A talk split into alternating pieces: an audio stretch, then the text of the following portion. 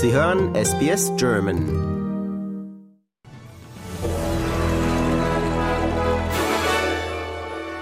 Sie hören den SBS German Newsflash an diesem Dienstag, den 4. Juli. Mein Name ist Jula Greve. Die australische Zentralbank RBA hat die Zinssätze heute nicht erhöht, sondern bei 4,1 Prozent belassen.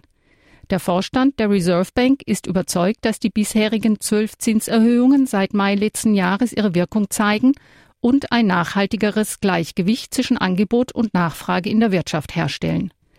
Die Pause bei den Zinserhöhungen gibt der Zentralbank mehr Zeit, um die wirtschaftlichen Aussichten zu beurteilen. Sie stuft diese weiterhin als unsicher ein. Über der russischen Hauptstadt Moskau wurden nach Angaben des Bürgermeisters Sergei Bobjanin erneut Drohnen abgeschossen. Die russische Luftabwehr habe diese abgewehrt, schrieb er auf seinem Telegram-Kanal. Aus Sicherheitsgründen wurde der Flugverkehr vom südwestlich des Moskauer Stadtzentrums gelegenen Flughafen Vnukovo zeitweise auf andere Flughäfen umgeleitet. Der ukrainische Präsident Volodymyr Zelensky hat die Südkaukasusrepublik Georgien erneut mit Nachdruck zur Rettung ihres in Haft erkrankten Ex-Staatschefs Mikhail Saakashvili aufgefordert.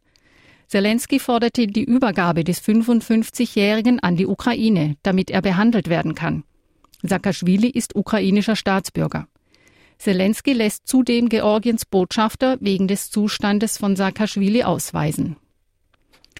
Bei einem Angriff israelischer Streitkräfte auf ein Flüchtlingslager und die Stadt Jenin im Westjordanland sind mindestens acht Menschen getötet worden. Hunderte von Soldaten waren in den Schusswechsel verwickelt.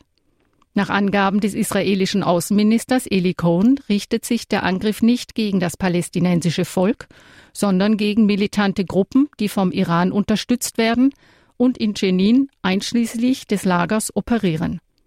Der palästinensische Ministerpräsident Mohammad Shtayyeh behauptet jedoch, dass Israel mit dem Angriff das Lager zerstören und die Bewohner vertreiben wolle. Eine Analyse von Daten des australischen Finanzamts hat ergeben, dass die Zahl der Vermieter, die einen Gewinn erzielen, im Jahr 2020-21 ein Allzeithoch erreicht hat. Die Analyse war von der Interessenvertretung für Mieter Better Renting durchgeführt worden. Diese hatte auch ergeben, dass etwas mehr als die Hälfte der Mietobjekte im Besitz von Vermietern mit mindestens 2,6 Mietobjekten sind. Darin sind ihre eigenen Häuser nicht mitgerechnet. Laut Joel Dignam, Geschäftsführer von Better Renting, beläuft sich der Nettogewinn der Vermieter im Zeitraum 2020-21 auf über 10 Milliarden Dollar.